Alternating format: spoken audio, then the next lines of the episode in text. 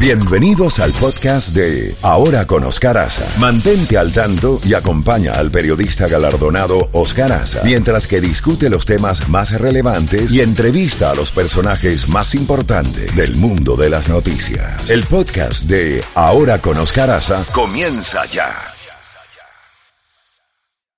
Bueno, ya tenemos en la línea nuestro próximo invitado, el doctor Carlos Asilis, no solamente un eminente economista, cofundador y jefe de inversiones de Globista Investment, sino un profundo conocedor de la realidad de su país de origen, la República Dominicana. Doctor Asili, es un verdadero honor tenerlo en la mañana de hoy en el programa. Ante la nueva realidad que le toca vivir a la República Dominicana y a los dominicanos, luego de 20 años, no consecutivos, pero 20 años de gobierno del Partido de la Liberación Dominicana, con dos presidentes, Leonel Fernández y, el, eh, y Danilo Medina. Ahora eh, Luis Abinader, economista, llega a la presidencia del país eh, y empezaron las designaciones. Lo primero, las consecuencias inmediatas para el país con este cambio de, gobierno cambio total de gobierno en el, en el Congreso y en el, en el Senado y en la presidencia de la República, en medio de grandes retos como es la pandemia, el COVID-19, la gran deuda, la carga de la deuda que deja el gobierno de Danilo Medina y eh, otros temas otros temas de palpitante actualidad. Muy buenos días, doctora Silis, y adelante. ¿Cuál cree usted que es la nueva realidad dominicana? Muy buenos días, Oscar. Un placer estar en tu programa. Eh, claramente, la República Dominicana, al igual que todo país en el mundo, está atravesando un periodo altamente desafiante. En el caso dominicano, como bien dices, el desafío es, eh, es particularmente desafiante en ciertos ámbitos en función que la economía dominicana depende mayormente eh, sobre el turismo. Y como todos sabemos, la República Dominicana eh, ha tenido muy pocos visitantes, muy pocos turistas en los últimos meses. Apenas se han reiniciado los vuelos a República Dominicana a principios de julio y la ocupación hotelera apenas llega al 10%. Obviamente es mejor estar en el 10 que en el 0, pero eh, el hecho que la recuperación ha sido muy leve y que eh, coincide un repunte en el número de casos del COVID en la República Dominicana estas, últimas semanas, con un repunte de casos en la Florida y en otros estados desde donde provienen muchos turistas a República Dominicana, es un problema. Además que la Embajada norteamericana hace un par de días eh, ha básicamente emitido una comunicación eh, indicándole a los, a los ciudadanos norteamericanos no visitar Dominicana en función de la, del, estado de la pandemia. Entonces, el, esa es la realidad a muy corto plazo, un desafío en el ámbito económico, un desafío en el ámbito de la pandemia. Entra un nuevo gobierno el 16 de agosto. El, la prioridad, obviamente, eh, de corto plazo está centrada en cómo lidiar con el problema sanitario ligado con la pandemia, pero además, como bien dices, Oscar, el tema de eh, el endeudamiento masivo que ha visto la República Dominicana función de gobiernos eh, del PLD mayormente que han emitido deuda en volúmenes masivos en los últimos 15 años. Entonces, esta realidad de un país endeudado, un país en medio de la pandemia, un país cuya economía depende del turismo, ¿qué significa? Significa para el nuevo gobierno, obviamente, esfuerzos eh, masivos en el ámbito sanitario, pero también significa que el nuevo gobierno va a tener que acceder al crédito exterior para estabilizar la economía, para asegurar que el peso dominicano no se devalúe de una forma significativa, para asegurar que no se da un despido masivo de empleados del sector público, lo cual aceleraría, amplificaría el problema.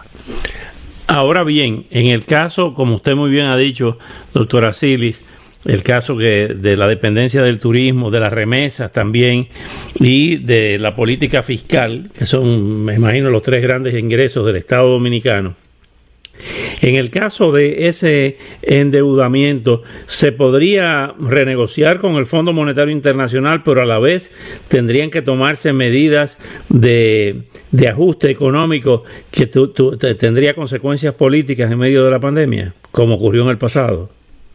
Sí, excelente punto, Oscar. Bueno, en primer orden, como, como sabemos, en los últimos 10, 15 años, el, el, proceso de endeudamiento masivo que ha visto el país no ha provisto del crédito al Fondo Monetario Internacional, al, o al crédito a la USAID o al crédito oficial, multilateral, ¿no? de gobiernos eh, del exterior, sino que el endeudamiento que ha eh, básicamente ha, ha llevado el, el, el Estado Dominicano en sus últimos 15 años ha provenido de emisión de deuda en los mercados privados, los famosos bonos soberanos, ¿no?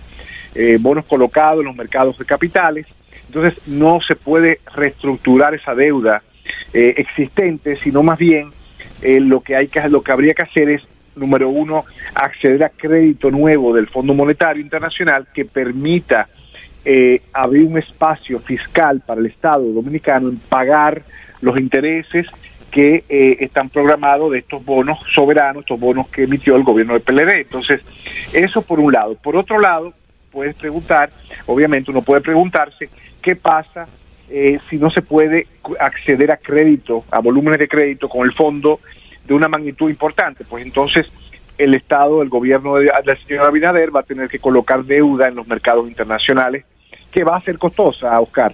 Ahora, el punto eh, que mencionas de si habría que, eh, obviamente, tomar medidas de corte fiscal, de reducir gastos, aumentar impuestos, eso ese día vendrá, Oscar, pero no es el momento. No es el momento ahora, en los, próximos 12 meses, porque eh, introducir medidas fiscales, de corte fiscal, de corte fiscal, de reducir plantilla y, aumentar impuestos, aceleraría, amplificaría la contracción económica. El Estado, el gobierno del señor Medina está eh, pronosticando, inicialmente pronosticó un 0% de crecimiento este año, ahora recortado a 2, 3%. Yo desde el principio he estado esperando que la contracción estará por lo menos de 5% para el año 2020. Entonces, eh, si, si se introducen medidas fiscales de recorte de gasto, aumento de impuestos, ahora en el año 2020 o en los próximos 12 meses, eso sería contraproducente. Eso vendrá, pero no ahora. Históricamente, uno de los grandes pánicos de la, parte eh, productiva dominicana, de los empresarios y del mismo gobierno, es el tema, de, el tema de la prima del dólar. Si se produce se ha producido esta reducción de ingresos en divisas del turismo, en ingresos, eh, disminución en ingresos en divisas de las remesas. Eh, si se produce, si se dispara la prima, ¿cuáles serían las consecuencias? Ya me, dicen que está cerca del 60 por uno, 60 pesos por un, por un dólar. Si se dispara la prima, ¿cuáles serían las consecuencias inmediatas en, en el país? Claro, Oscar, ese el punto que tratas es eh, central. En la economía dominicana depende mucho de la cotización de la divisa norteamericana, lo que los dominicanos llaman la prima del dólar. Eh, la, respuesta a tu pregunta, Oscar, es depende del del, del, ritmo de devaluación, de qué tanto se dispara la prima. Si la prima se dispara eh, un 5% o 10% en los próximos 12 meses, no es mayor problema. De hecho, en los últimos 12 meses la prima se ha, se ha disparado, es decir, el peso se ha devaluado cerca de un 8 o 9%. Entonces, yo creo que hasta un entre un 5 o un 10% de devaluación eh, de, de, disparo de, esta, de, esta, de la prima en los próximos 12 meses es manejable. Si estamos hablando, sin embargo, de un, de, de un escenario donde la devaluación llega al 15 o al 20 o al 30%, pues eso sería muy problemático para la economía eh, dominicana, no tan solo el sector empresarial al cual mencionas, sino para el, consumidor dominicano. Porque es un país que importa muchos bienes, exporta muchos servicios, léase, las remesas es una exportación de servicios. Somos los dominicanos que vivimos en ultramar, que enviamos eh, eh, fondos a nuestros familiares en la isla o en la mitad de isla que es dominicana eh, remesas es una exportación de servicios, turismo es una exportación de servicios. Eh, entonces, Dominicana exporta muchos servicios, pero importa muchos bienes. Entonces, si la prima se dispara, eso encarece el costo de los bienes que se importan al país, maquinarias, eh, bienes de cualquier tipo. Entonces, es por ello, Oscar, que manifesté hace unos minutos que una de las prioridades centrales del nuevo gobierno del señor Abinader en el corto plazo es tomar medidas de corte financiero léase acceder a crédito en el exterior y eh, asegurarse que el sector bancario dominicano sigue sólido. Esas medidas van a asegurar, traerían la garantía de una estabilidad financiera en el corto plazo, lo cual es una condición necesaria para mantener la estabilidad de la prima del dólar. Carlos, hay otros temas. Eh, el, presidente Abinader eh, prometió, fue uno de, su tema de campaña más importante, la lucha contra la corrupción. Evidentemente el país ha estado inundado de problemas de narcotráfico, de problemas de seguridad ciudadana seguridad en las calles. ¿Cómo ve eh, eh, ese problema a ser afrontado por el gobierno, los casos de corrupción como los escandalosos casos de Odebrecht eh, y de, y de Punta, Catalina? ¿Cómo ve esos problemas? Sí, excelente punto, Oscar. Como saben, sabes muy bien y saben tus oyentes, eso es, esto es cierto tanto en el caso dominicano como en el caso de cualquier país que, que transcurre un, un proceso de elecciones el que sale victorioso muchas veces no sale victorioso como resultado de, de, ser favorecido por su plataforma económica o social o política eh, en términos puros, sino por es un voto en contra. Las elecciones siempre hay que visualizarlas como un voto en contra de, en este caso, el incumbente, el gobierno del PLD, tristemente, eh, ha sido demostrado por las lecturas de los de Transparencia Internacional, ha sido un gobierno que ha estado caracterizado por incidentes de corrupción. Entonces, el señor Abinader claramente eh, tiene que, eh, es, es, les resultará inevitable, es una necesidad que él encare el reclamo de aquellos quienes votaron por él de lidiar con los problemas de corrupción. Y no es un accidente, eh, Oscar, el primer nombramiento del señor Abinader, del presidente electo Abinader, eh, como en posición ministerial ha sido la señora, la ex vicepresidente Milagro Ortiz Bosch, la señora Milagro Ortiz Bosch, una persona altamente respetada por su nivel de integridad, y ella, esta señora, la señora Bosch, eh, será responsable de la Oficina de Ética y de Anticorrupción. Entonces, el mensaje ha sido muy claro del presidente electo Abinader que se tomarán medidas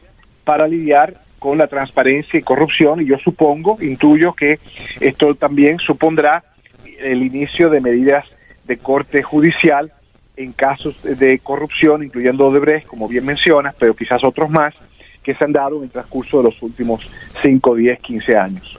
También anunció ayer como una medida curiosa, lo mismo hizo el entonces presidente Balaguer en 1966, cuando, cuando inauguró su gobierno, eran 26 las provincias, nombró a 26 mujeres, 26 gobernadoras, y ahora son 31 las provincias. Abinader anunció en su cuenta de Twitter que va a nombrar a mujeres al frente de las gobernaciones, ¿no? Sí, me parece muy buena, muy buena eh, eh, decisión de parte suya. Yo creo que esto no es, no es una opinión normativa eh, mía, eh, esto es título personal, ¿no? Es sino es una en respeto a los a mucho análisis que se ha dado en la, a nivel mundial de que muchas veces las mujeres son resultan mejores ejecutivas particularmente en cuanto a la transparencia que los que los hombres y no es bueno generalizar y yo soy hombre no soy mujer pero hay que hay que reconocer que esto, esto es una realidad que se ha visto en muchos países. Eh, de hecho, Oscar, como creo que comentamos en un programa anterior tuyo, eh, no es un accidente que los países que mejor respuesta han dado a la pandemia, eh, a pandemia a nivel global están siendo regidos por mujeres, como Nueva Zelanda, exactamente Taiwán, etcétera, etcétera. Entonces, Alemania, la señora Merkel. Entonces, yo, yo pienso que no es una medida errada, creo que es una, una medida acertada. El tiempo ya dirá.